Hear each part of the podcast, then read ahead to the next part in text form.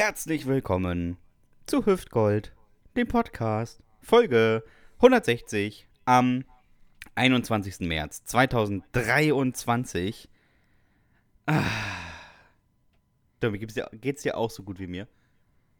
Ja, also dir geht's ja besonders gut, weil du ja äh, ne, zurückgetreten bist. Du bist ja Zu- äh, Zurückgetreten. Du bist ja, du bist ja zurückgetreten. Und das das, ist ja nicht immer, schön? dann, dann fällt ja auch mal so eine Last von einem ab, wenn man so zurücktritt, ne? Wirklich. ne äh, endlich hat man die ganzen Skandale hinter sich gelassen. Ja. Ja, ich habe jetzt das alles einmal durch, ne? Hotelzimmer auseinandernehmen Ja. und dann schlechtes Gewissen haben und vorm Auschecken nochmal aufräumen, mit einem großen Spachtel an der Wand gehen, die Sachen abkratzen und äh, durchstreichen und ähm, ja, dann doch äh, ganz entspannt auschecken. Also ich habe jetzt wirklich alles einmal erlebt, glaube ich. Von Ja, daher, auch immer diese ganzen Stories in der Bunten und so, in der Gala. Und ja, wirklich. Ja. Sebastian, Sebastian ist der. Alkohol zurück? Fragezeichen. Man hat ihn äh, äh, gesehen, wie er Rumaroma gekauft hat. Ist das schon ein Rückfall? Ah, schön. Da ist alles vorbei jetzt. Ja, naja. Ja, können wir nochmal ausführlicher besprechen. Wer ist es eigentlich, der mir hier an diesem wunderschönen, lauen Montagabend gegenüber auf meinen Ohren sitzt? Es ist, wie immer, die Legende von der Insel Usedom. Noch heute erzählen sie sich in den Schulen von der alten, sagenumwobenen Figur Dominik Bartels. Hunderte Mythen ranken sich um ihn. Seinen Namen darf aber keiner nennen. Deswegen nennt man ihn nur, du weißt schon wer, oder der Penispropeller. Was zwar auf seine Taten hinweist, aber genau weiß eben keiner, was eigentlich passiert ist. Sicher ist nur, dass er im Kinderchor Die Goldenen Stümpchen 1964 mit Sebastian Krumbiegel zusammen eine erfolglose Band namens Die Könige gründete, die aber schnell abhob und sich auflöste, als Krumbiegel süchtig nach mit einem Feuerzeug auf einem Löffel aufgekochten Nusspli wurde. Sie kennen ihn vielleicht von den Marathonstrecken Südosteuropas, wo er sich in die Arme unbescholtener Rentner verbeißt, die die Strecken kreuzen wollen, um zum Rewe City zu kommen. Er hat 2005 gemeinsam mit Gildehorn einen Friseursalon in Soest gegründet mit dem Namen Freiherr von Schnitt, der Friesenleger. Untertitel Wächst ja wieder. Man sieht Wächst ja wieder, ist ja auch ein geiler, ein geiler Werbespruch für einen Friseur, finde ich. Die musst, den musst, den musst du eigentlich patentieren lassen. Ja, ich so, mal. weißt du, äh, Frisuren aus Meisterhand, Untertitel, wächst ja wieder. Ja. Es sah schon schlimmer aus. Als Kind war er berühmt berüchtigt als der Junge, der im Kindergarten immer am Linoleumboden geleckt hat. Seine Eltern versuchten verzweifelt, ihn auf dem Polenmarkt zu verscherbeln, aber es gab einfach keine Angebote. 2024 kommt sein erstes eigenes Parfum auf den Markt. Es riecht nach einer Mischung aus Casino Deluxe und WC-Ente. Applaudieren Sie ihm mit einem leise genickten Hallo auf Ihre Ohren, winken Sie in der Straßenbahn einen älteren Herren zu sich heran und flüstern Sie, da ist er. Und dann zeigen sie einem, ihm ein Bild von Ansgar Brinkmann. Mein Lieblingspommerer. Und ehrlich gesagt auch der einzige, den ich kenne. Live und in Pflaumenblau. Der fromme. Dominik Bartels. Fromm. ah, ist das schön. So, Freunde, meine Ankündigung ist heute mal etwas länger geworden, tatsächlich. Äh, aus Gründen. Aus Gründen, möchte ich dir vorher vorweg sagen. Buenos Dias, liebe steuerpflichtige Hüftgoldgemeinde. Es ist Dienstag. Und Buenos damit. Dias. damit hattest du mich schon. Hast du gegoogelt, was es auf anderen Sprachen heißt oder was? Ja, ja, ja, einfach mal gegoogelt, weißt du? Einfach mal den Übersetzer angeworfen. Mal random reingehauen ins Internet. Kenne ich nix. Was Ich bin doch. hier Guten Morgen eigentlich in anderen Ich bin, doch, Sprachen? ich bin doch hier ein Digital Native hier, verstehst du? Ich bin doch voll, bin doch voll online dabei. Es ist Dienstag und damit Zeit, unseren Poetry Slam Rentner aus dem Schrank zu holen, damit er von den guten alten Zeiten berichten kann. Auch heute hat er mit seinen arthritischen Wurstfingern wieder so lange an den Zehennägeln rumgepult, bis er eine Nagelbettentzündung bekam. Seitdem jammert er laut und klagend aus dem Dachgeschoss heraus und tyrannisiert die gesamte Nachbarschaft. Aber so ist das eben, wenn man als Rentner völlig unterfordert auf der hauseigenen Biedermeier-Couch sitzt und wartet, dass endlich wieder Dienstag ist und der Zivi aus Helmstedt anruft.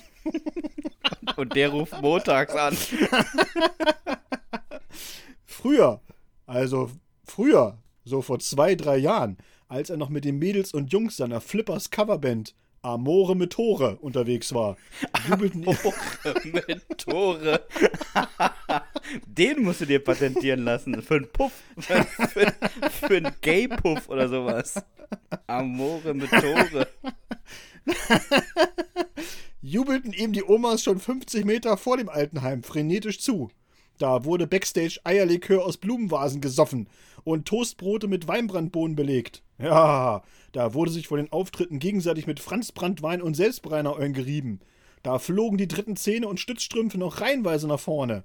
Da wurde im Publikum ordentlich mitgehustet und auf die Tischplatte geblutet. Ha, das waren noch richtig wilde Abende. Also so bis 18.30 Uhr. Dann mussten alle in ihre Zimmer und ins Bett, weil Glücksrad kam. Und mit Peter Bond, da konnte niemand mithalten. Und jetzt? Alles vorbei. Alles vorbei, Leute. 15 Jahre stand er bei Poetslams auf Bühnen und war oft richtig, richtig okay. Er brachte Menschen zum Lachen, indem er Sachen sagte wie hm oder jo.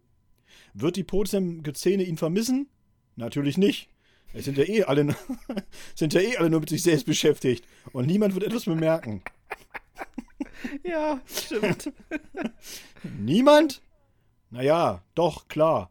Der Hausmeister in Visselhövede wird aufatmen, weil er nicht mehr so viele Stühle umsonst schleppen muss. Jetzt, wo unser lieber Freund nicht mehr in die bundesdeutschen Bühnenmikros haucht, kommen die Leute wieder zu den Veranstaltungen. Sein Rücktritt bedeutet ausverkaufte Häuser, begeisterte Massen und einen Qualitätssprung in jeder Hinsicht. Endlich mehr Raum für sensitive Triggerwarnungen und mehr Zeit für die Miriams und Johannese dieser Szene, die die ganzen heißen und wichtigen Themen ansprechen, nämlich ihre eigenen Befindlichkeiten. Also was ich eigentlich sagen will, wir werden dich auf der Bühne vermissen, lieber Sebastian. Und ich kann endlich auch mal wieder gewinnen. Haha, jetzt, wo, jetzt, wo du in deiner Westersteder Penthouse-Wohnung einen auf Ruheständler machst. Natürlich werden es bittere Siege sein.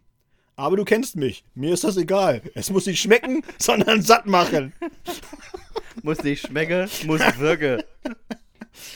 Bilden Sie also zu Hause eine Schlange zum Kondolieren und nicken Sie verständnisvoll mit dem Kopf, denn hier ist er, der Pensionier der Herzen, die Silberlocke aus Teneva, der schon etwas muffig riechende ehemalige Bühnenautor, die Ammerländer Dauerwurst, die kongolesische Staatsanleihe, der Rekordhalter im Aus dem Fenster gucken, der spielende Kinder anschreiende Opa mit Hosenträgern und Kordjacke, der legendäre Sebastian Hahn. Ah, ja. Dominik, dieser Podcast besteht unterdessen aus vier Sachen. Einer zehnminütigen Ankündigung, dann das vier Minuten Gekicher, dann wird irgendein Land beschrieben und dann lesen wir Jugendsünden vor, die nicht von uns sind. Also wirklich. Eigenleistung kann man das hier wirklich nicht mehr nennen. Also das ist einfach ein geiles Konzept. Ja, wirklich, wirklich. Das äh, trägt sich auch offensichtlich so, ne? Ja, aber hallo, ich meine, wir verdienen ja auch nichts damit. Also das ist ja wirklich nee, nur, ich ne? meine, das ist ja auch ein, um, das ist ein Angebot für umsonst und Richtig. man muss nicht zuhören. Genau, muss, ja, ne? muss, keiner, muss keiner konsumieren. Es muss auch keiner irgendwelche Gebühren dafür bezahlen. Also es ist völlige, völlige Freiwilligkeit. Richtig. Und jetzt, wo Dominik nach, ich glaube, äh, drei Jahren auch mal einen Spotify-Account hat, hat er sich auch schon mal äh, eine Folge nicht angehört, aber. Doch, doch, immerhin. doch, tatsächlich. Nee, tatsächlich. Ich habe mir wirklich jetzt auch mal so eine Folge angehört und ich muss sagen, find's gut. Also ehrlich ja. jetzt mal. So völlig ohne, äh, ohne irgendwie äh, Hintergedanken oder so, muss ich sagen, ich habe uns angehört und fand, wir waren echt gut.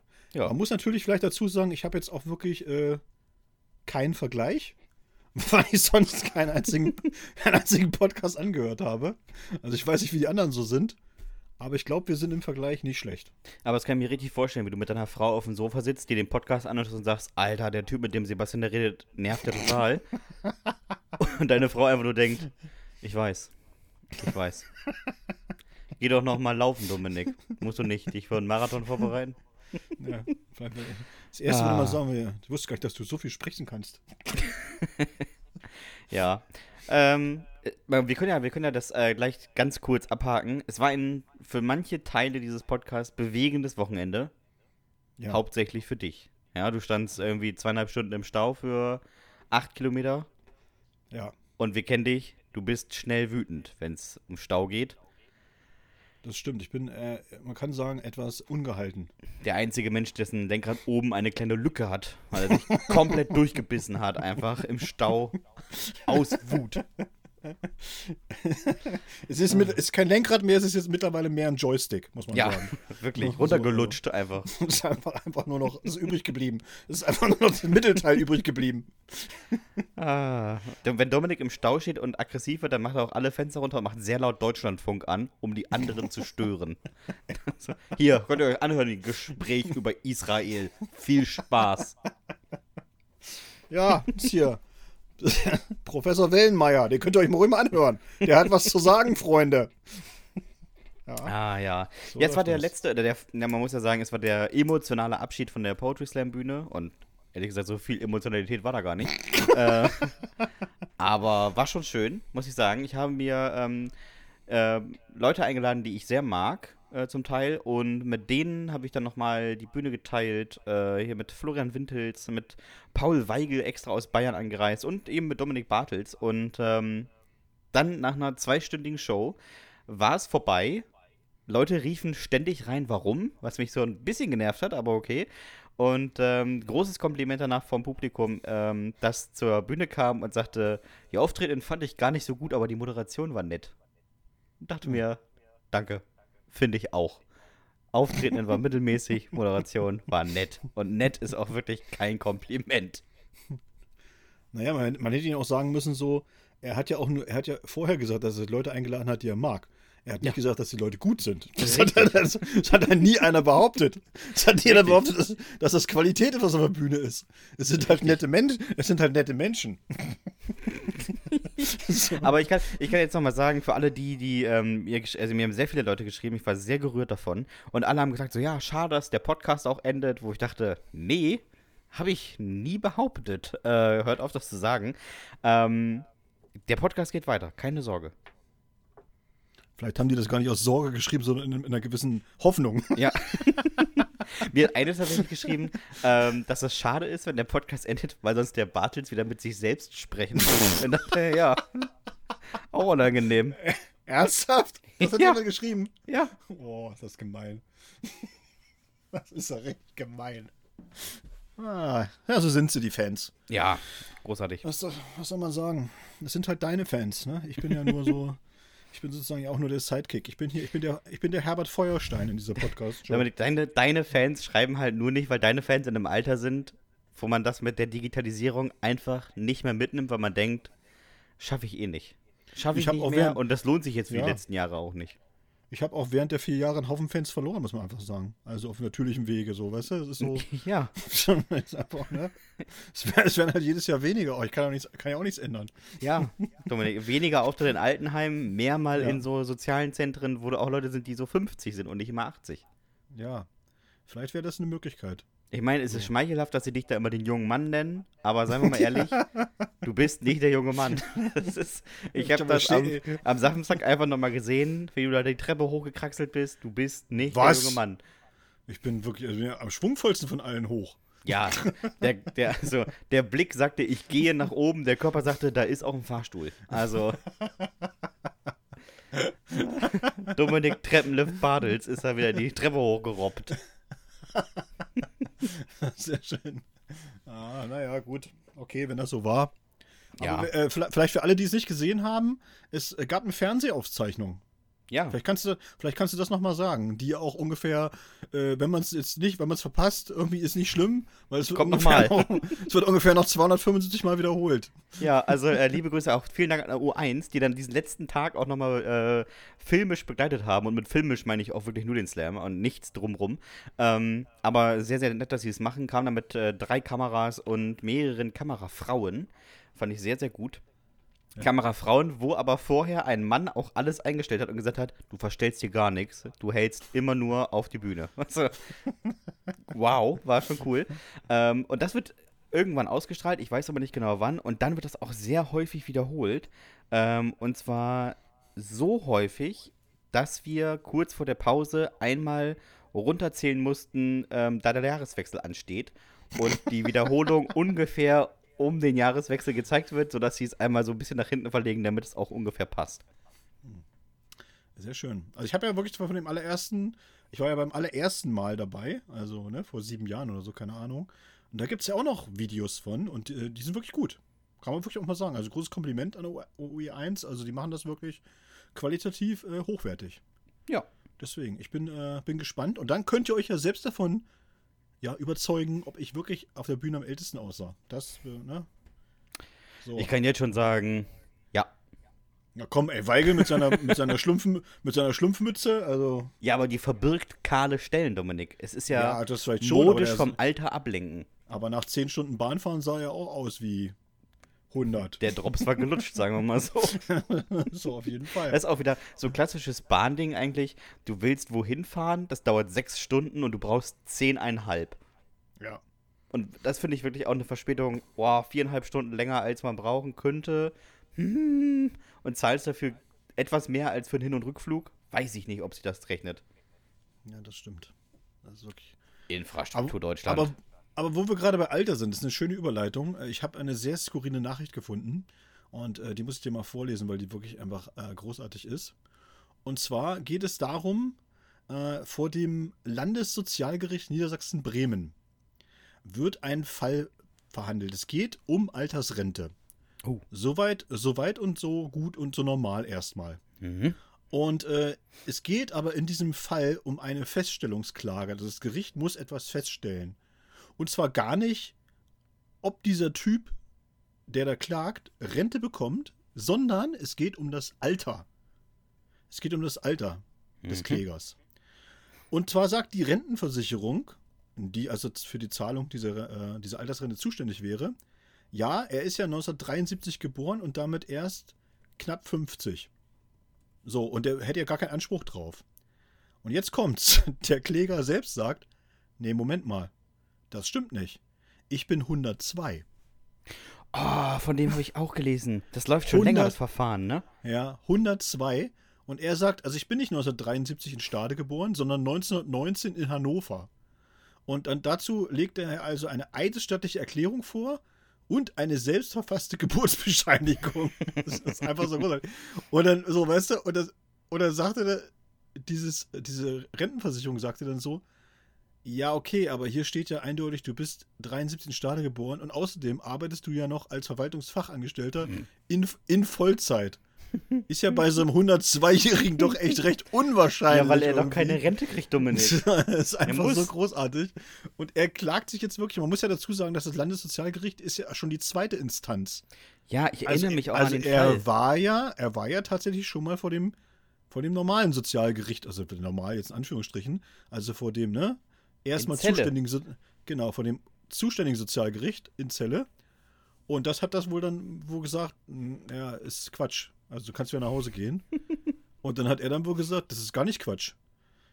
Und da dachte ich so, es ist aber auch so krass, einfach dann zu sagen, nicht irgendwie, ich bin ja schon 60 oder ich bin ja schon 65.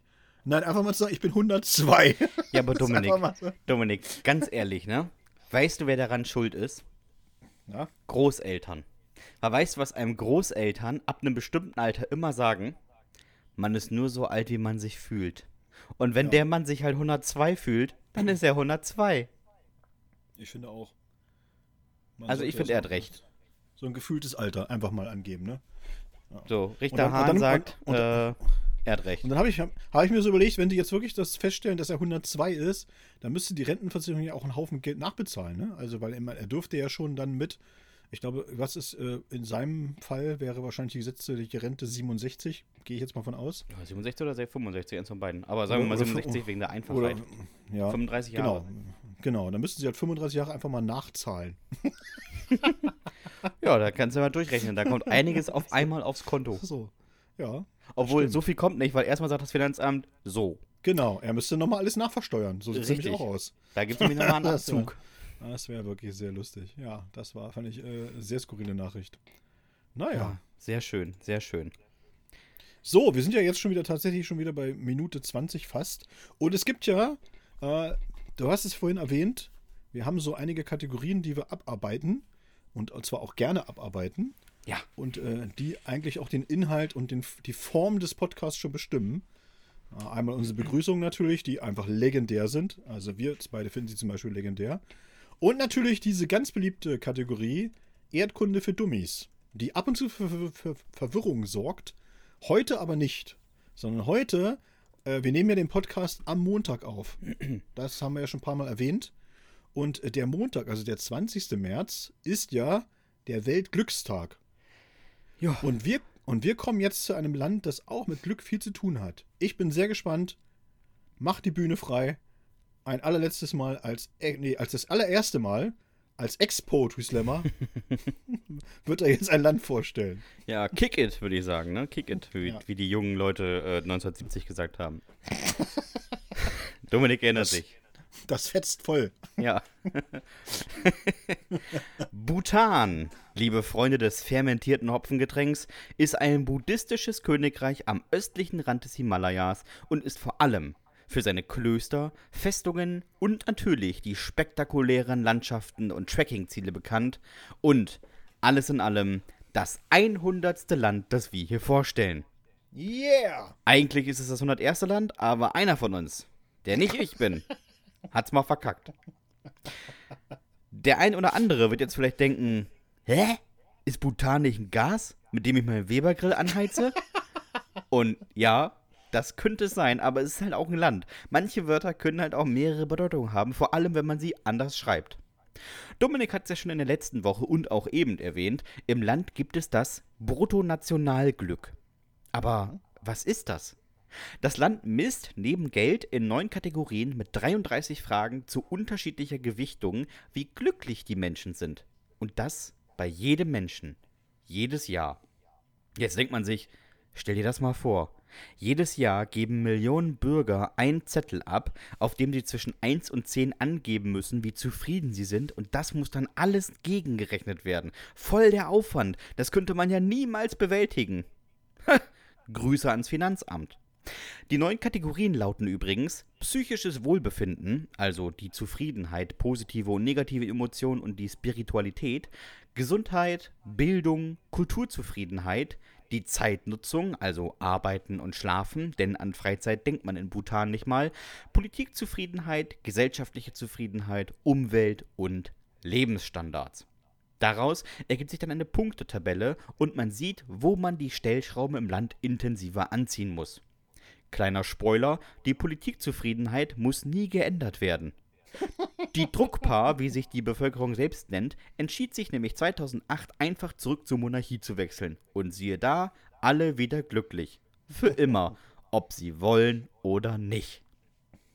Was die Druckpaar auf jeden Fall glücklich macht, ist Geld. Und woher bekommt man das? Easy. Zum einen exportiert man Milliarden Liter Wasser an den Nachbarstaat Indien, zum anderen von Touristen. Und diese zahlen nicht nur fürs Hotel, sondern grundsätzlich. Wer in Bhutan wandern will, der sollte auf jeden Fall was auf der hohen Kante haben. Sonst muss man sich die Trekking-Sandalen aber mal richtig eng schnallen. 250 Euro pauschal kostet es, wenn man mit einer Reisegruppe ins Land einreist. Für jeden Tag. Ein zehntägiger Wanderurlaub kostet also mal mindestens 2500 Euro. Und da hat man noch nirgendwo gegessen, nirgendwo geschlafen und die kleine buddhistische Figur als Souvenir hat man auch noch nicht gekauft. Reist man in einer kleineren Gruppe, gibt es eine Strafgebühr von etwa 20 Euro. Pro Reisetag. Pro Person. Dazu kommt eine Verwaltungsgebühr, die pro Tag zu entrichten ist, eine Gebühr für die Nutzung, die pro Tag zu entrichten ist, eine Gebühr für die Infrastruktur, die pro Tag zu entrichten ist, eine Gebühr zum Ausgleich der Umweltverschmutzung, die pro Tag zu errichten ist und eine zur Aufrechterhaltung des Bruttonationalglücks. Die muss man auch jeden Tag entrichten. Bei einem 10-Tage-Urlaub in einer Kleingruppe liegt man da rechnerisch bei guten 3500 bis 3700 Euro Grundgebühr. Ohne Ausrüstung, ohne Hotel, ohne was hinter die Futterluke geschoben zu haben. Dafür kann man dann im Land aber auch fantastische Natur genießen. Ja, oder man fährt in ein nächstgelegenes Land, nämlich Nepal, und genießt den Ausblick des Himalayas da. Sieht ungefähr genauso aus, ist aber deutlich billiger. Der Vorteil Bhutans ist natürlich der Gangkar Puensum. 7570 Meter hoch und damit der höchste unbestiegene Berg der Welt. Und warum kommt da keiner hoch? Unklar.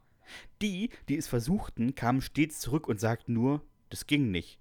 Und warum ging es nicht? Ja, das ging halt nicht. Keine Angabe. Keine einzige. Bis, ja, bis 1994. Denn in dem Jahr hat der Staat per Gesetz das Bergsteigen oberhalb von 6000 Metern verboten. Warum? Ja, weil da die Geister und die Götter leben. Na toll.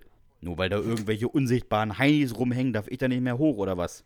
Ich kann die doch nicht mal sehen. Kann ich doch machen, was ich möchte. Dass die Druckpaare einige komische Vorlieben haben, erkennt man auch im genussvollsten aller Messinstrumente. Beim Essen. Denn Man liebt dort salziges Popcorn. Bah! Salziges Popcorn. Wer frisst denn sowas? Da kann ich mir beim entspannten Fernsehabend ja auch gleich eine Rolle Raufaser wegsnacken. Dazu gibt es dann den sogenannten Buttertee. Lecker. Grüner Tee mit Minze und vergorener Jackmilch. Ja. Beendet wird in der Regel eine richtige botanische Mahlzeit mit Doma. Doma ist eine Nuss, die auf Betelnusspalmen wächst. Die Nuss hat eine leicht berauschende Wirkung, aber auch sehr schädliche Nebenwirkungen. So wird der Geschmacksnerv dadurch geschwächt, die Schleimhäute entzündet und das Zahnfleisch und die Zähne werden geschädigt. Die häufigste Nebenwirkung? Zahnverlust. Doma wird gerne in einer geselligen Runde zu sich genommen. Man kaut die Nuss eine Zeit lang, spuckt dann den Saft aus und da die Nuss selber eine rötliche Färbung hat, erkennt man sofort jeden Bhutaner, der gerade Doma kaut, denn die Zähne, der Mund und die Lippen sind dann sichtlich rot gefärbt. Viele Druckpaar haben nur noch eine Handvoll Zähne. Naja, man kennt ja das alte bhutanische Sprichwort. Sind die Zähne erstmal raus, hat die Zunge freies Spiel. Kommen wir lieber zu etwas eigentlich Erfreulicherem. Sport. Bhutans Sportgeschichte ist, nun ja, wo fange ich an? Seit 1984 treten die Druckpaar ausschließlich in ihrer Nationalsport bei den Olympischen Spielen an, dem Bogenschießen. Seitdem keine Platzierung in den Top Ten. In der Nationalsportart. Die machen nichts anderes. Keine Medaille, keine Erfolge. 2012 ist aus Versehen mal ein Sportschütze angereist und ich habe mir den Wettkampf nochmal angeguckt. Der Vogel hat die Waffe angeglotzt, als hätte er so ein Ding noch nie gesehen. Und geschossen hat er genauso. Der Landesrekord im Stabhochsprung liegt bei 2,60 Meter. Was? 2,60 Meter. Alter, der Hochsprungrekord ohne Stab ist bei 2,45. Der Vogel aus Bhutan hat 15 Zentimeter draufgelegt und er hat einen Stab dabei. Ich bin mir fast sicher, dass ich in drei Wochen bei gutem Training den Rekord locker brechen könnte. Bhutan liegt 2,65 Meter unter dem Weltrekord der Frauen und 4,62 Meter unter dem von Duplantis. 4,62 Meter. Man könnte den Weltrekord von Bhutan und den von Ghana übereinanderlegen. Und es wäre trotzdem noch knapp. Aber klar, man konzentriert sich ja offenbar aufs Bogenschießen. Mega erfolgreich. Was will man aber auch erwarten von einem Land, das einen Drachen auf der Flagge hat und man nicht über 6000 Meter klettert? Ey, das Land liegt doch eh schon auf dreieinhalbtausend Metern. Wo willst du da noch hin?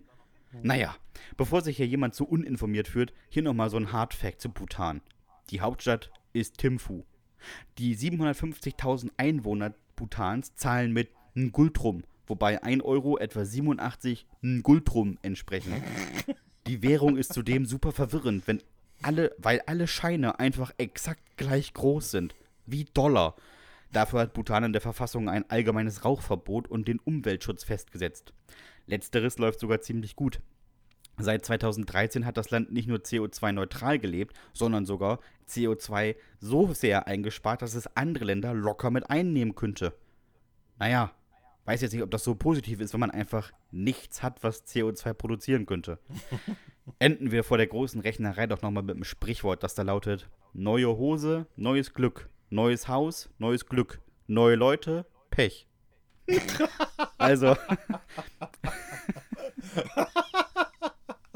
wenn, man das, wenn man das Wort Bhutan in Zahlen umwandelt und das dann addiert, dann ergibt das 66. Ja, und 66 Liter Butangas kosten 49,50. Und mehr will ich dazu jetzt auch nicht sagen.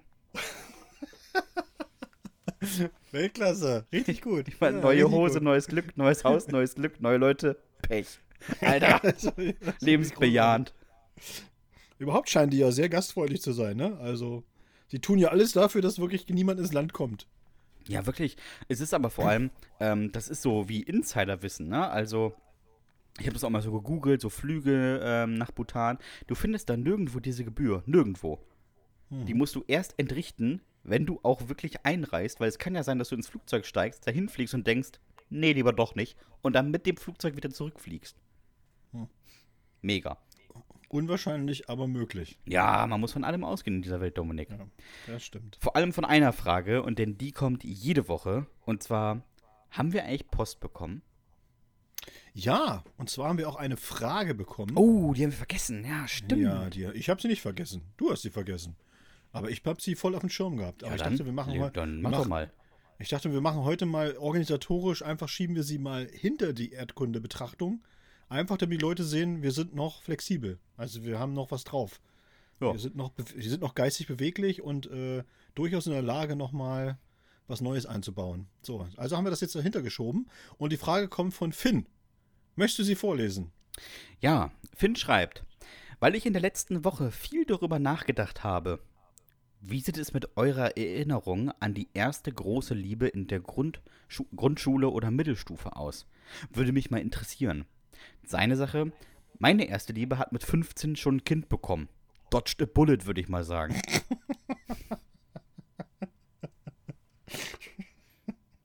Ja, die war früh dran, Finn. Ja, früh übt sich, heißt es doch. ja. Ja, Dominik, Wie hat es ist es denn bei dir? Hat, hat, bei Finn in, in der Schule hatten sie es nicht so mit, mit Aufklärungsunterricht. Nee, War nicht so, war nicht so angesagt. Ja, wie das war das bei mir. Ich habe auch tatsächlich mal ein bisschen länger drüber nachgedacht und überlegt. Und dann äh, ist mir, also, ich weiß ja nicht, was er jetzt meint mit der ganz erste große Liebe, aber so, also das erste Mal, dass ich verliebt war als Kind, war tatsächlich auch schon in der Grundschule. Äh, und zwar in der ersten Klasse. Ich bin ja noch eingeschult worden in Brandenburg an der Havel, äh, praktisch in dem Wohnort deiner Cousine. Äh, da bin ich zur Schule gegangen, in die erste Klasse. Und äh, ich hatte da eine Freundin, Katrin. Katrin heißt sie, hieß sie. Und ähm, mit Katrin bin ich schon im Kindergarten zusammen gewesen. Und wir waren wirklich, wir waren echt so äh, ne, gute Freunde und dann waren wir aber auch verliebt. So, und wir haben das daran gemerkt, dass wir ja immer, äh, sie hatte zwei Einge Hauseingänge weiter gewohnt, aber so über Eck. Und dass wir sozusagen immer, ich konnte von meinem Kinderzimmerfenster zu ihr gucken. Und dann haben wir immer gewunken und dann sind wir zusammen zur Schule gegangen. Und eines Tages, ich werde es nicht vergessen, äh, habe ich dann auch wieder, ich habe gewunken, war aber keiner da auf der anderen Seite. Und dann dachte ich, was ist denn da los? Und bin dann runtergegangen mit meinem Ranzen, habe geklingelt. Und dann hat die Mutter von Katrin gesagt, ja, Katrin kann heute nicht mitkommen, die ist krank. Und dann habe ich gesagt so, ach so, okay, ja, alles klar. Und bin wieder nach Hause gegangen, habe meinen Ranzen in die Ecke gestellt und mich in mein Zimmer gesetzt. und meine Mutter kam dann und hat dann gesagt so, ja, du musst doch zur Schule oder nicht? Nee, habe ich gesagt. Katrin ist krank. Wir gehen heute nicht zur Schule. so, und da habe ich gemerkt, so, ich bin äh, sehr krass verliebt, ja, weil ich einfach, äh, ja, ohne sie hätte ich nicht zur Schule gehen können. keine Möglichkeit. Ja, war, es war einfach nicht möglich und so. Und wir sind halt immer zusammen zur Schule gegangen und haben auch so die Freizeit zusammen verbracht und so weiter. Es war, ja, wir waren so ein bisschen wie Zwillinge. Das war krass. Wirklich. Das war richtig schön. Ich Ich habe ja auch Bilder gemalt, habe ich mir, habe ich mir, habe ich mich nicht daran erinnert, dass ich auch immer Bilder gemalt habe. Und zwar irgendwie von Katzenbabys und Hundewelpen. Das mit den Bildern gemalt habe ich tatsächlich auch gemacht. Ähm, bei mir war es auch in der äh, Grundschule, auch irgendwie so erste, zweite Klasse. Und ähm, Mona hieß sie damals. Klassischer Kindername, also sehr beliebter Kindername damals auf jeden Fall. Und ähm, wir haben nicht in derselben Straße oder sowas gewohnt, aber wir haben uns quasi nur in der Schule gesehen. Und ich wusste damals auch nicht mal, wo die wohnt. Also, äh, weil Bremen, große Stadt, wenn du da auf der anderen Ja, Seite der Schule einfach ins Wohngebiet gelaufen bist, war die weg. Also andere Welt. Aber so war das aber, Sebastian. Bei einer richtigen Liebe ist, spielt das auch gar keine Rolle, wo der Ah, andere wohnt. Genau. Ne? Und Das sind, das sind Fragen, die bei einer echten Liebe auch nicht interessieren. Ja, Entfernung, einfach. Entfernung ist auch äh, messbar, das ist ja egal. Genau, Ähm, so sieht's aus. Richtig, richtig. Also, äh, das ist wie, Alter ist nur eine Zahl, aber Gefängnis ist auch nur ein Raum mit Gittern vor den Fenstern. So Ähm, ist es. und ich weiß auch, wo du das gerade gesagt hast, ich habe nämlich auch darüber nachgedacht mit den Bildern, dass ich ihr ein Bild gemalt habe und ihr das gegeben habe und sie hat gesagt, das sieht blöd aus. Und ich habe gesagt, ja, hat Matthias gemalt. Einfach einen anderen Namen gesagt. Und Nee, nee soll, soll, soll ich dir geben, ist von Matthias. Ja, wirklich. Einfach damit der, der, die eigene Ansicht noch gut bleibt. Einfach sagen, ja, habe ich auch gesagt. Aber er hat gesagt, gib mir das. Dann Und ich, ich weiß auch nicht, wie es wie es damals ausgegangen ist. Äh, ich habe dann irgendwann das Interesse an ihr verloren, als wir die Schule gewechselt haben, glaube ich. Ähm, aber für, für, für, meine, für meine Schlagfertigkeit in der Grundschule finde ich mich heute noch okay. Ja, das ist auf jeden Fall. Also schlagfertig war die Antwort auf jeden Fall. Das Aber ich finde es auch mal witzig, witzig, wie das so bei, bei ersten, also wenn man so die ersten Liebeleien so hat, so, ne, in der Grundschule so, also welche Dinge da so überhaupt keine Rolle spielen. Das finde ich auch mal so witzig und wie sich das verändert dann im Laufe der Zeit. Ne? Also umso älter Mhm. man wird, was dann für Dinge auf einmal plötzlich wichtig sind. Also, ne? Da würde man ja gar nicht auf die Idee kommen, dass das unwichtig ist, wo jemand wohnt. Ja, stimmt. So, ne? Aber hast du, hast du diese äh, Person, die du damals geliebt in Anführungsstrichen hast, mal gegoogelt? Katrin? Nee, ich kenne ja, jeden kenn jeden Tag. ich kenn ja ihren Nachnamen nicht. Kannte ich damals schon nicht. Ich kannte tatsächlich den Nachnamen von dieser Person. Ich habe sie auch im Zuge der Frage mal gegoogelt und habe gedacht, gut, dass nicht zusammengekommen bist, wa? Aber das, das Ganz muss ich aber sagen, unterschiedliche das, Lebenswege gegangen. Äh, naja, das hat man aber manchmal, finde ich, so bei Ex-Freundinnen, ne? ja. Wo man dann wirklich, wo man dann wirklich sagt, so, okay, man dann kriegt man irgendwann mal wieder was mit. Nach etlichen Jahren kriegt man wieder irgendwas mit und denkt sich dann auch so, ja, war vielleicht auch dann doch ganz gut, dass das nicht weitergegangen ist. So. Ja, Das, ja. denken, die, das denken, denken die wahrscheinlich über einen selbst natürlich auch, ist klar, ne? Sie sagen so, Gott sei Dank bin ich den losgeworden. Äh, so, ne? Aber das ist halt auch mal, ähm, ja, ist kurios. Ja, aber, aber stell dir mal vor, du bist irgendwie, also also das ist ja jetzt wirklich sehr, sehr weit zurück, ne? Aber sagen wir mal, du bist so mit 18, 19 oder so, bist du mit so einem Mädel da zusammen und, ne, so eine schöne Zeit, keine Frage. Trennst dich und so ein paar Jahre später denkst du, was macht die eigentlich? So, sagen wir auch Katrin, ne? Was macht die eigentlich? Und dann googelst du ihren Namen und dann siehst du so, Katrin P., Spitzenkandidatin der NPD Sachsen-Anhalt und denkst, oh, ups, war- Deswegen mochte die mich, weil ich so arisch aussehe. Weiß Nee, ich aber nicht. das ist ja, das ist aber, muss ich dir ganz ehrlich sagen, wo du jetzt das gerade ansprichst, das finde ich ja auch wirklich erstaunlich, weil ich habe das ja tatsächlich so in den letzten paar Jahren echt so gehabt, dass ich eben so ganz viele Leute, mit denen ich auch zur Schule gegangen bin, mit denen war ich dann halt auch noch so auf sozialen Medien befreundet und keine Ahnung. Und nun war es ja so, das wissen wir ja alle, also unsere Hörerinnen und Hörer ja auch, äh, dass in den letzten paar Jahren ist halt sehr viel passiert so innerhalb dieses Landes. Mhm. Was auch, was auch so verschiedene Fronten ne, nach sich gezogen hat. Also, Verhärtet mal hat, kann man schon sagen. Ja, genau. Eben so, so Corona und Flüchtlingskrise und was weiß ich, was nicht noch alles kam oder sowas und so, ne? Und dann haben sich ja Leute auch, mit denen du dann echt so, und in der DDR war das ja wirklich noch eine Gesamtschule. Das heißt, ich bin ja mit den Leuten zehn Jahre zur Schule gegangen. Und dann Ja. waren das ja echt auch Leute, mit denen du allen möglichen Scheiß zusammen gemacht hast und äh, viel erlebt hast und äh, die du damals total dufte fandest. Und dann liest du das jetzt so, was die von sich geben und denkst so, Alter, wie hatten der damals den Weg zum Klo gefunden? der ist doch völlig, der ist doch komplett, der ist doch komplett hohl. Was ist denn mit dem los? So, weißt du so? Und dann denkst du, das gibt's doch gar nicht, dass du das früher nicht gemerkt hast. Aber da merkt man eben so, also wie, wie, wie menschliche Entwicklungen tatsächlich eben so völlig anders verlaufen können.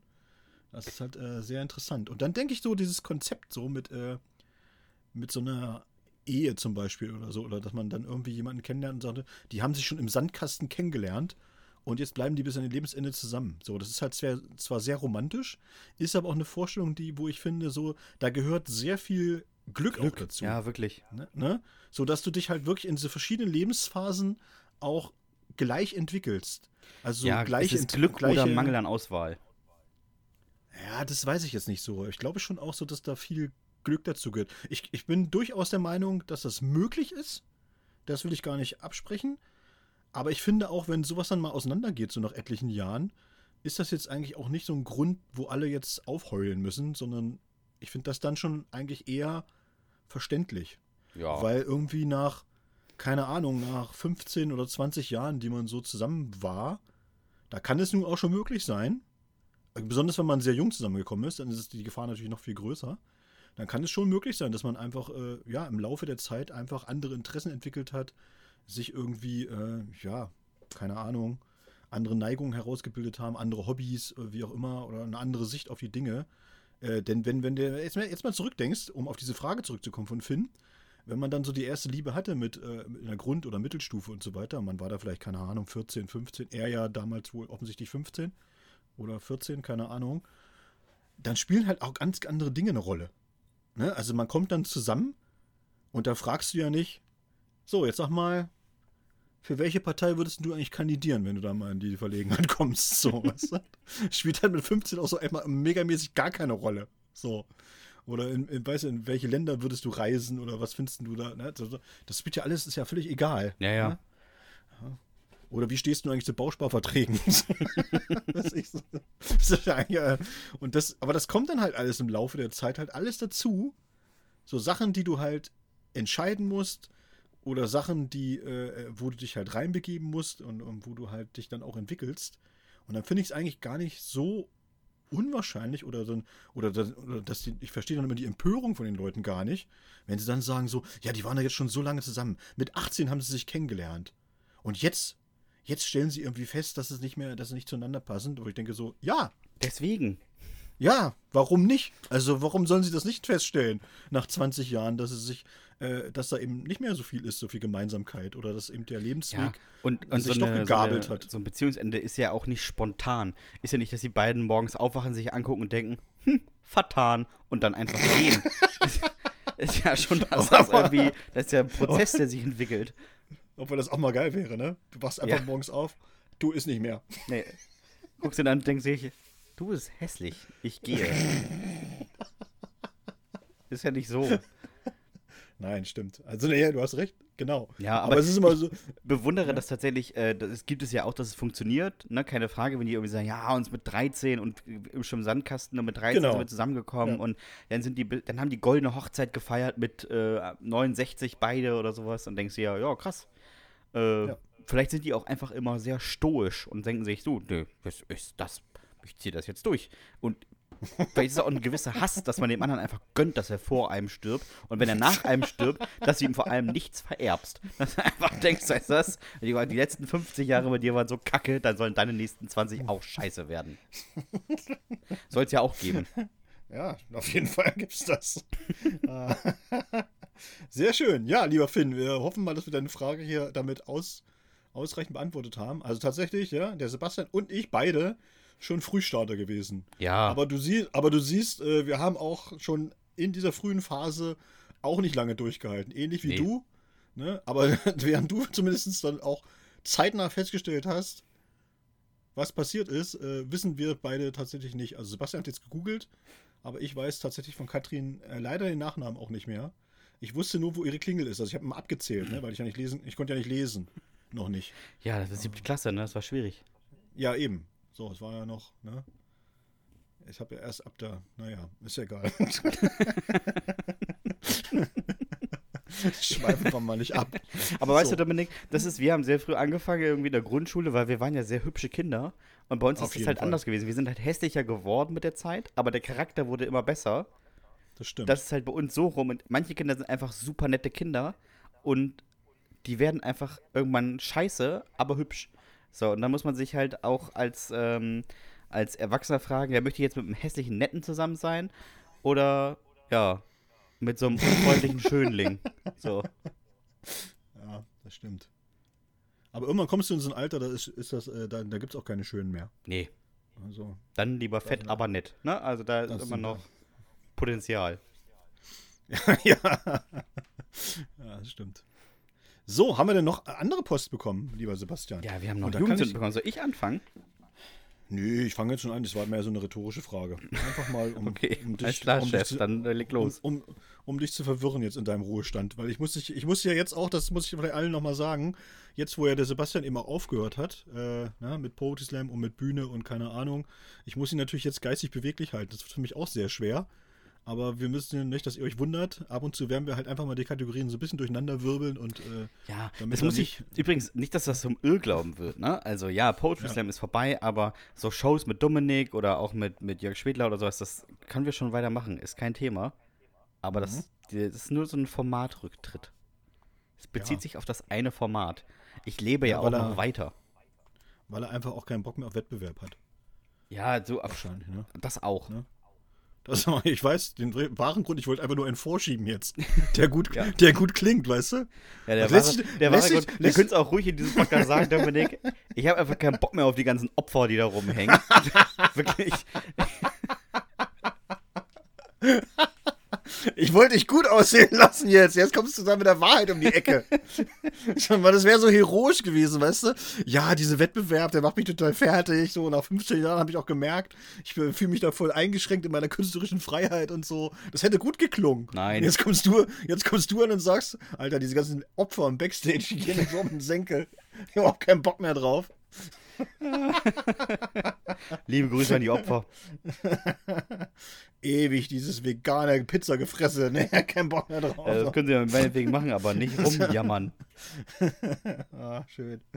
So, kommen wir zu den Jugendsünden.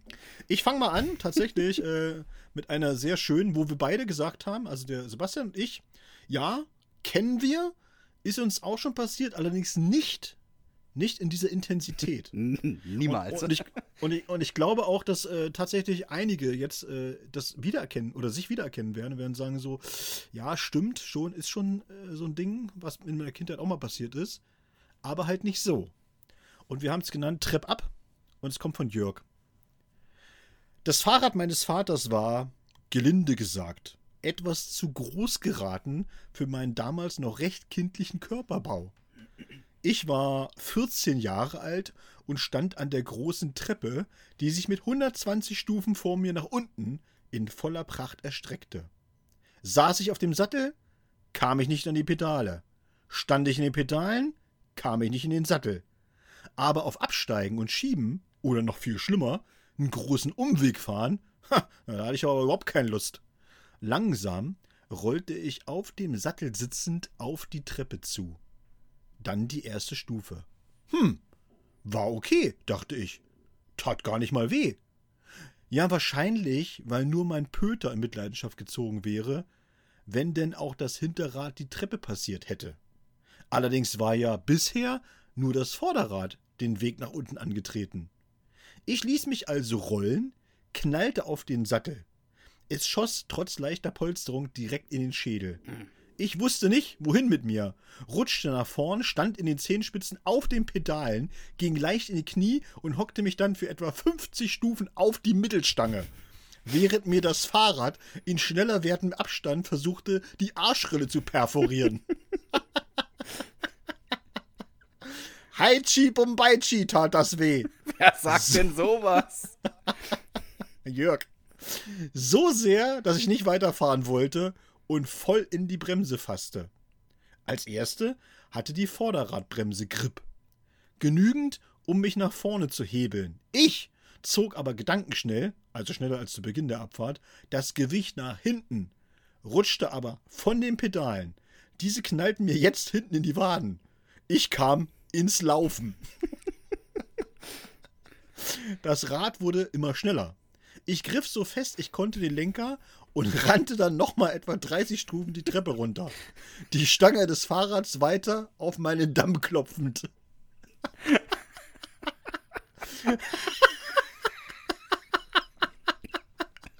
Man muss es sich einfach auch bildlich vorstellen. Immer so, bom, bom, bom, bom, bom, immer, immer schön in den Hintern rein.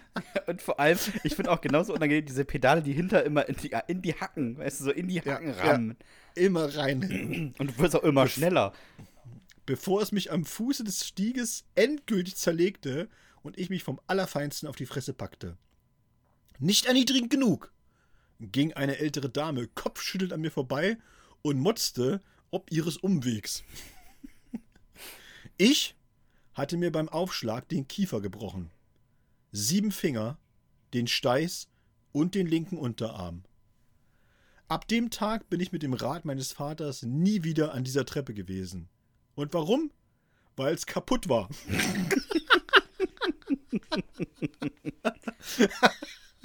Würde ich aber auch so nicht unbedingt nochmal machen. Also, wenn ich die Not bestünde. sehr, sehr schön geschrieben, Jörg. Wirklich, sehr ja. schön geschrieben. Ja. Und ich muss auch, muss auch sagen, das ist auch eine Jugendsünde, wo ich sage, äh, ich glaube auch einfach, die die konnte man sich nicht ausdenken, weil das ist wirklich so, das ist tatsächlich so genau so passiert. Aber geil ist, weißt du, brichst du den Kiefer, da irgendwie Finger, den Stein, du bist offensichtlich verletzt und eine Frau geht einfach um dich rum, schüttelt mit dem Kopf und motzt, dass sie da so um dich rumgehen muss. Ja, dass sie um mich rumgehen muss, so, ne? Liegt der hier rum, ey. Oh, Mann, ey. Diese Penner. Scheiß Drogi wieder da. so, Ferdinand hat uns geschrieben. Schöner Name. Und wir haben es genannt Gutes Experiment. Ich würde keinem raten, das nachzumachen, was ich getan habe. Muss aber auch keiner. Hab ich ja schon gemacht. Großer Einstieg. Großer Einstieg. Ich wollte wissen, ab welcher Fallhöhe man sich eigentlich einen Arm brechen würde. Ja, das war unüberlegt. Dafür hatte ich mir folgendes Experiment ausgedacht. Ich stellte mich worauf, verschränkte die Arme vor der Brust und sprang runter. Ich sah im Fallen also immer aus, als wäre ich der Höhe skeptisch gegenüber.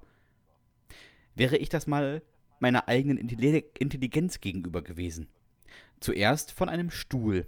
Ich stellte ihn in den Garten, mich auf ihn drauf und ließ mich dann einfach auf den Rasen kippen. Erkenntnis?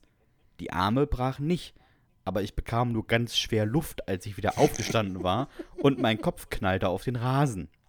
Es mussten also Verbesserungen geschaffen werden. Ich bockte den Stuhl mit einigen Backsteinen auf, setzte meinen Helm vom Mofa-Fahren auf und ließ mich dann einfach nochmal fallen.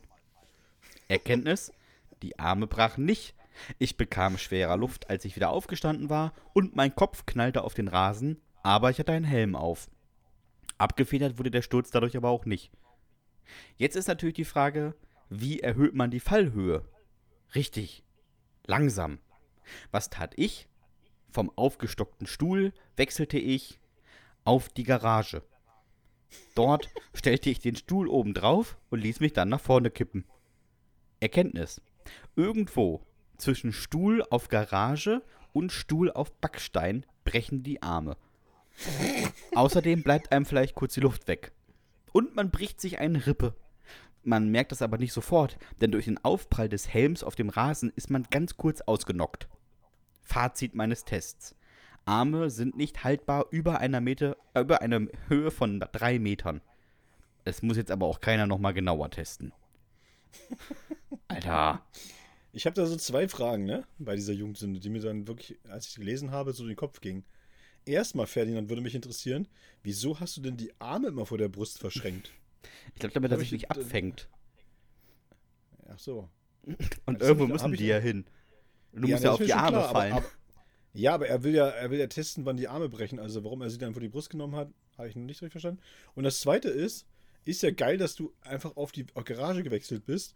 Aber warum hast du dich da bei, auf der Garage dann nochmal auf den Stuhl gestellt?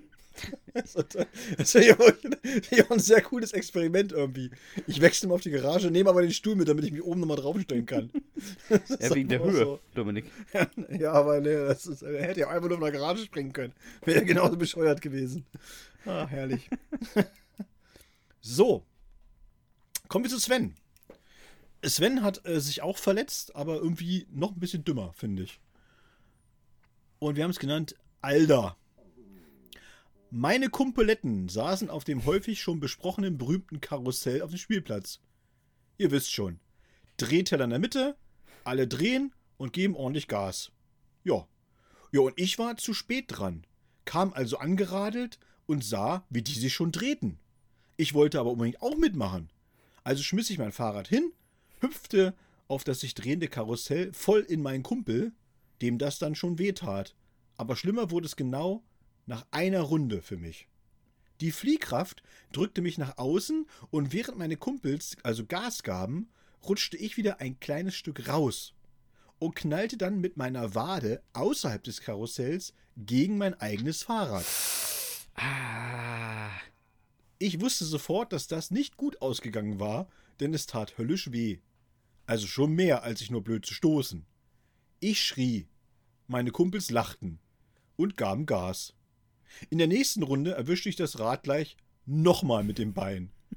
Mein Kumpel guckte aus dem Karussell und sagte nur: Alter, dein Bein! Ja, es schlackerte. Unterhalb des Knies. Genau auf der Hälfte der Wade. Es war gebrochen. Und mittlerweile zum sechsten Mal gegen den hochstehenden Lenker meines Rades geknallt. ja, sie haben einfach immer weiter gedreht. Das ist bitter. Das Karussell trudelte nun langsam aus und mein Bein knickte wegen fehlender Fliehkraft ab und schliff unkontrolliert auf den Boden. Heben konnte ich ja nicht vor Schmerz. Jetzt waren leider Handys noch nicht erfunden. Was also tun? Richtig, man hob mich aus dem Karussell auf mein Rad und schob mich nach Hause. Nett. Dort klingelten meine Freunde an der Tür und rannten dann weg. Klug wie sie waren, ließen sie ihre Räder bei meinen Eltern stehen. Leute. Ich stand da auf einem Bein. Meine Mutter fragte, was denn los? Da fing ich an zu heulen. Und sie erkannte, was los war. Ich hatte insgesamt zehn Wochen einen Gips. Im Hochsommer. Ende August war ich nur noch der Junge, der so komisch roch. Ja klar, im Gips stand mir aber auch jeden Tag das Wasser. Immer so, ja, wirklich. bei jedem Schritt immer so. Sven, du tropfst schon wieder unten aus dem Gips raus. Das ist ekelhaft. da kommt er, da kommt er wieder. Boah. Schön. Mal gucken, ob es noch schlimmer wird heute. Ich Ja, sage mal, ja. wirklich. Ja, es wird noch schlimmer, Freunde. Bleiben Sie dran. Ja, es, wir steigern uns langsam. Johannes hat uns geschrieben und wir haben es genannt Grills. Kennt ihr Grills? Gern gesehen bei Rappern. So Brillis, die man sich auf die Kauleiste schiebt, die dann schön glitzert. Lächerlich, oder? Mhm. Finde ich auch. Unterdessen. Als Jugendlicher fand ich die absolut geil. Wollte ich unbedingt auch haben. Und deswegen habe ich mir welche gekauft. Im Modeschmuck-Fachhandel im Internet. Waren spottbillig aus und sahen A. auch genau so aus und B. hielten die nie auf meinen Zehen. Die rutschten immer wieder ab. Also schaffte ich Abhilfe. Und wie? Ja, ganz einfach. Die Dinger sind ja wie falsche Dracula-Zähne, die man sich über die normalen schiebt. Und die sollten fest sein.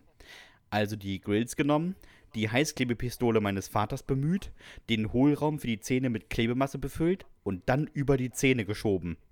Boah, Alter. Sensodyne bei schmerzempfindlichen Zähnen. Oh. Schmerzempfindlich war gar kein. Ausdruck. Das tat weh wie die Hölle. Aber ich wusste, einmal und man ist durch. Also kniff ich die Augen zusammen und atmete nur noch durch den Mund, um den Kleber zu kühlen und zu trocknen. Als es trocken war, ging ich ins Bad und blickte in den Spiegel. Ich weiß nicht, was beschissener aussah. Die Zähne, die riesigen Brandblasen an meinem Zahnfleisch, die Verbindung aus beidem? Ich wollte die Zähne wieder rausnehmen. Und da fiel mir auf, das ging nicht. Der Kleber hielt besser als gedacht. Um die Situation zu beruhigen, weinte ich. Dann ließ ich Wasser ins Waschbecken ein, schloss den Stöpsel, tauchte den Kopf ins Becken und brüllte. Ich schloss die Lippen und hoffte, dass meine Eltern das nicht auffallen würde. Und wenn, dann würde ich behaupten, das wäre schon immer so gewesen.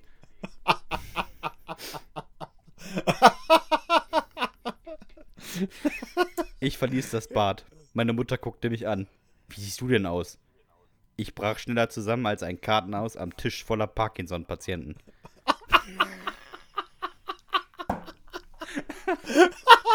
Was ein Satz.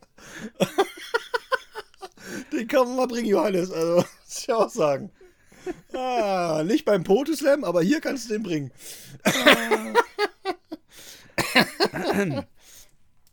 Meine Mutter fuhr mich stinksauer zum Zahnarzt, der überhaupt nicht fassen konnte, was ich getan hatte. Leider hatte er auch keine Zeit, weswegen ich bis zum Ende der Woche mit den Zähnen zur Schule musste. ist das bitter. Ich hatte in der Zeit auch einen üblen Sprachfehler. Ende der Woche wurden mir die Dinger dann abgeschliffen. Das war irgendwie eine schlechtere Idee, als ich gedacht habe. Die Dinger müssen ab. Ja, dann kommst du mal Ende der Woche wieder. Das ist, auch, das ist auch ganz bitter, ne? Das haben sie ja pädagogisch aber wirklich gut gelöst. Ja, wirklich. Den, den lassen wir jetzt noch mal eine Woche schön leiden. Damit, das macht er nie wieder. Und so war es ja dann auch. Ah, schön, Johannes. Richtig gut. So, kommen wir. Also, wir steigern uns ja, das haben wir ja gesagt. Ja, bei der äh, Gelegenheit Und, übrigens nochmal ähm, liebe Grüße an diesen einen Zahnarzt, als ich mal auf Tour war in Dresden und ich habe nachts höllische Zahnschmerzen bekommen. Nachts, Ja. auf Tour und habe morgens um sieben bei einem Zahnarzt angerufen in Dresden, in der Stadt, in der ich war, und habe gesagt, ich bin hier beruflich, habe unfassbar Zahnschmerzen, können Sie mir helfen? Und ihre Antwort einfach am Telefon war, könnten einen Termin in vier Wochen kriegen. Das war großartig. Passt genauso dazu. Machen Sie erstmal eine Woche Ja. mit den Dingern, aber in Ordnung. Ja, das wird eine lange Tour für Sie, ne? Ja. Ja, kommen Sie auch am Ende der Tour nochmal wieder. Ich bin tatsächlich dann mit Zahnschmerzen mit dem Auto nach Hause gefahren und direkt beim Zahnarzt angehalten. War super. Oh, nee. Ja, ja, aber verlassen wir mal lieber das Thema Zahnarzt. Ist ja nicht so mein, mein Ding. Kriegst du wieder äh, Schnappatmung. Ich krieg gleich schon wieder Zahnarztschmerzen. Ich habe jetzt schon wieder Zahnschmerzen. Wenn ich das nur höre. So, also wir haben gesagt, wir steigern uns langsam. Jetzt machen wir allerdings einen Quantensprung. Äh, und äh, ist eine Jugendsünde, die anonym eingesendet wurde. Und ihr wisst ja, was anonym heißt. Entweder strafrechtlich relevant oder mega peinlich. Und äh, ich würde mal sagen, hier ist es tatsächlich das Zweitere. Und äh, Sebastian hat es genannt, das war eng. Thema Vorhautverengung. Vielleicht könnt ihr ja da mal drüber reden. Mega Thema für einen Podcast. Vielleicht ja sogar nach meiner Jugendsünde. Auf jeden Fall. Ja, machen wir eine Sonderfolge drüber. Ja. Ich war in der Pubertät, als mir diese ganz besondere Probleme bereitete. Vorher hatte die Vorhautverengung nicht gestört. Aber jetzt, mit Einsetzen der Geschlechtsreife, tat es ganz schön weh, wenn ich das Klappmesser machte. Oh Gott. Die ist auch so super geschrieben. Und in der Schule konnte auch jeder erkennen, ob ich einen Steifen hatte. Nicht, weil man das sah, sondern weil ich immer anfing zu weinen.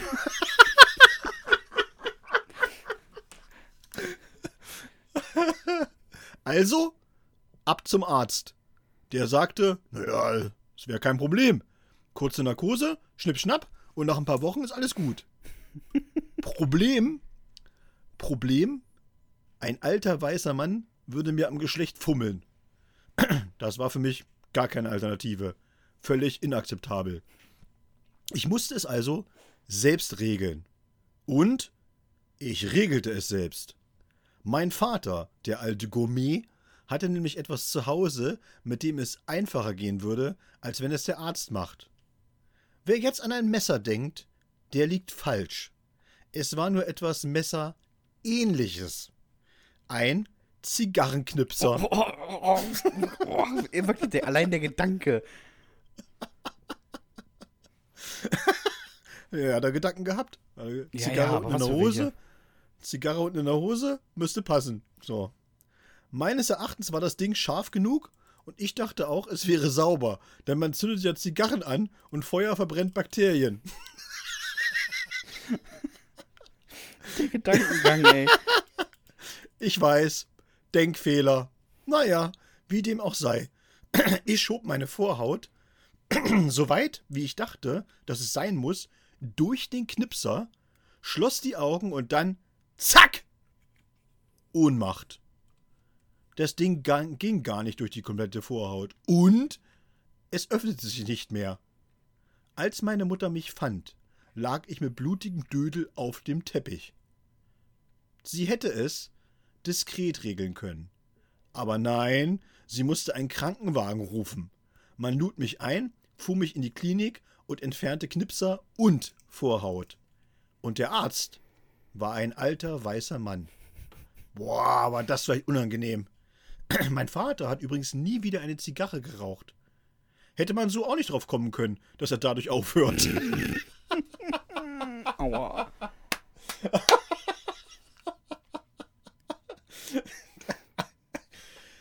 er schiebt sich einfach seinen Dödel in diesen Zigarrenknipser, Alter. Das ist. Oh, Das ist die Hölle. nee, ist klar. Ist besser, als wenn das ein Arzt macht. Auf jeden Fall. Hui. Oh, ja, ja, ja. Meine Güte. Boah. So, Sören, letzte Jugendsünde für heute. freue ich mich auch schon, seit ich sie das erste Mal gelesen habe, freue ich mich darauf, die Dominik vorzulesen. Sie heißt Bad Beifahrer. Es war kalt draußen und es stand die schönste Zeit des Jahres an. Silvester. Ich hab's geliebt. Aber in einem Jahr haben wir es vielleicht etwas zu weit getrieben. Ich bin ein geübter Pyromane. Nein, nein, falsch. Ich bin ein Künstler an der Rakete. Ich habe selbst Batterien aus Raketen gebaut, konnte riesige Feuerwerke abfeuern und vor allem konnte ich das alles genießen. Außer ich hatte was getrunken. Dann war ich übermütig. Meine Kumpel und ich machten eine OKF, wer es nicht kennt, eine Ortskontrollfahrt, am vorletzten Tag des Jahres, fuhren mit heruntergelassenen Scheiben herum und hörten laut fettes Brot. Es war bereits dunkel. Ich saß hinten und griff über die Rückenlehne des alten Korsars.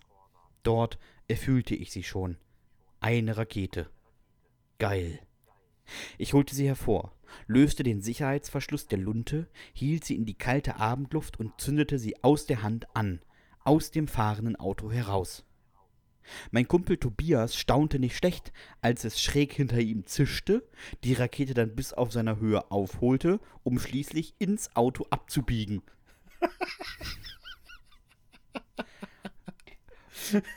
Das Bild einfach nur.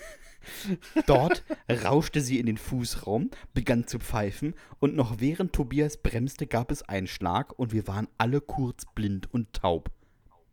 Sag mal, bist du eigentlich völlig bescheuert? brüllte mich Tobias an, während in seinem Auto alles mit schwarzen Rußflecken übersät war. So richtig hören konnte ich ihn durch das Fiepen auf den Ohren nicht. Ich dachte, du weichst aus, verteidigte ich mich. Ob du bescheuert bist!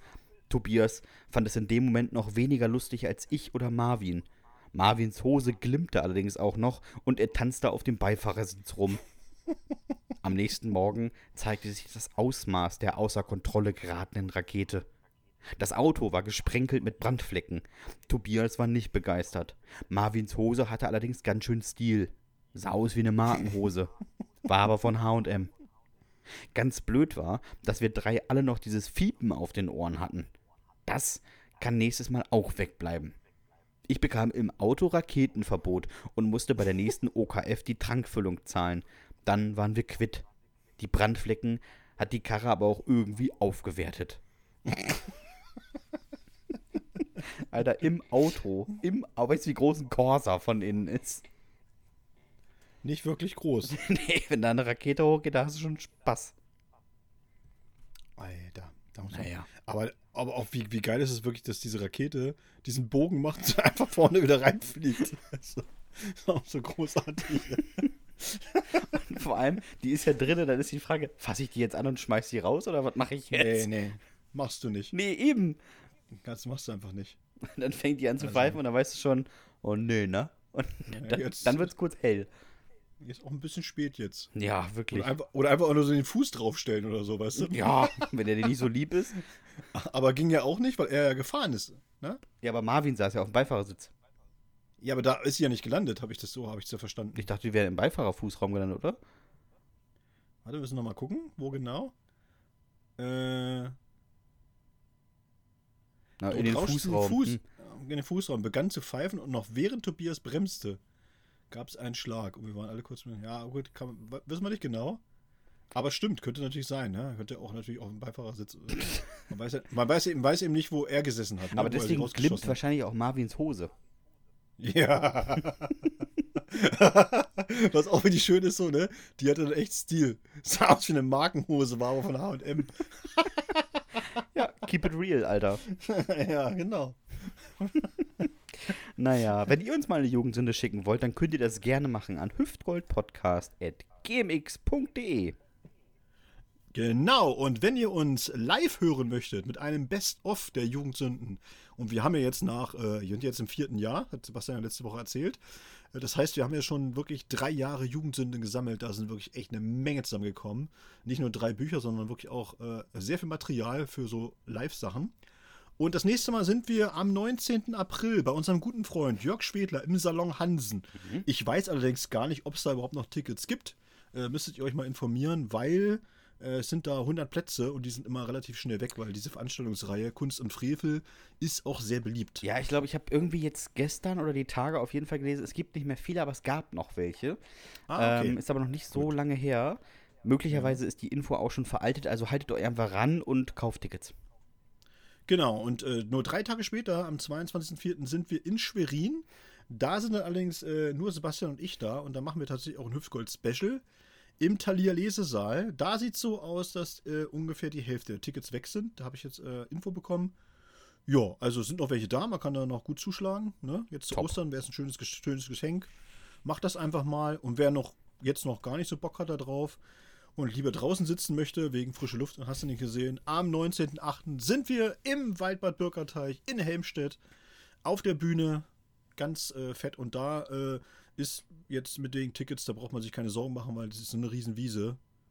Ich glaube, da könnten, würden wir auch 3000 Leute hin reinlassen. Wäre schön, wenn so viele kämen. Denn äh, da geht ja auch ein Teil einfach mal als Spende weg. So ist es. Ja. Hängen wir nicht an die große Glocke, aber ist so. Ne? Aber damit ihr äh, schon mal einen Anreiz habt, ein Ticket zu kaufen, wir spenden natürlich einen Ja. Teil. Ja. So. Genau. Ansonsten, äh, Termine haben wir alle gesagt. Äh, ich mache jetzt ähm, Rente und Dominik tritt weiterhin in den Dorfkneipen eures Vertrauens vor sieben Zuschauern auf und macht Poetry Slam gegen die etwas traurig wirkende Lisa Marie, die ein Texterohr vorliest, wie sie traurig ist. Und daraufhin folgen Und- vier weitere Texte über Mädchen, die traurig sind. Ja. Und ich werde verlieren. Ja. Der eklige alte weiße Cis-Mann halt. Wenn euch dieser Podcast gefallen hat, dann abonniert uns gerne bei Spotify, Apple Podcast, Deezer, Podimo und Soundcloud. Gebt uns eine 5-Sterne-Bewertung, wo auch immer sie ihr uns geben könnt. Ähm, schickt uns Jugendsünden, schickt uns Fragen, Anmerkungen, Kritiken. Ähm, einfach mal so uns auch in den sozialen Netzwerken folgen. Einfach bei Instagram am besten oder bei Facebook, je nachdem, wo ihr möchtet. Und wenn euch diese Podcast-Folge gefallen hat, dann schickt sie auch einfach mal Freunden oder der Familie. Einfach mal auf wortlos. Ja, kauft die Bücher, die freuen sich bestimmt. Naja. Ja. Und jetzt, lieber Dominik, nach 160 Folgen und dem mittlerweile 100. beschriebenen Land bleibt mir nicht viel anderes zu fragen, außer hast du eigentlich noch irgendwelche letzten Worte? Nächste Woche Litauen, Freunde. Macht's gut, Nachbarn. Tschüss.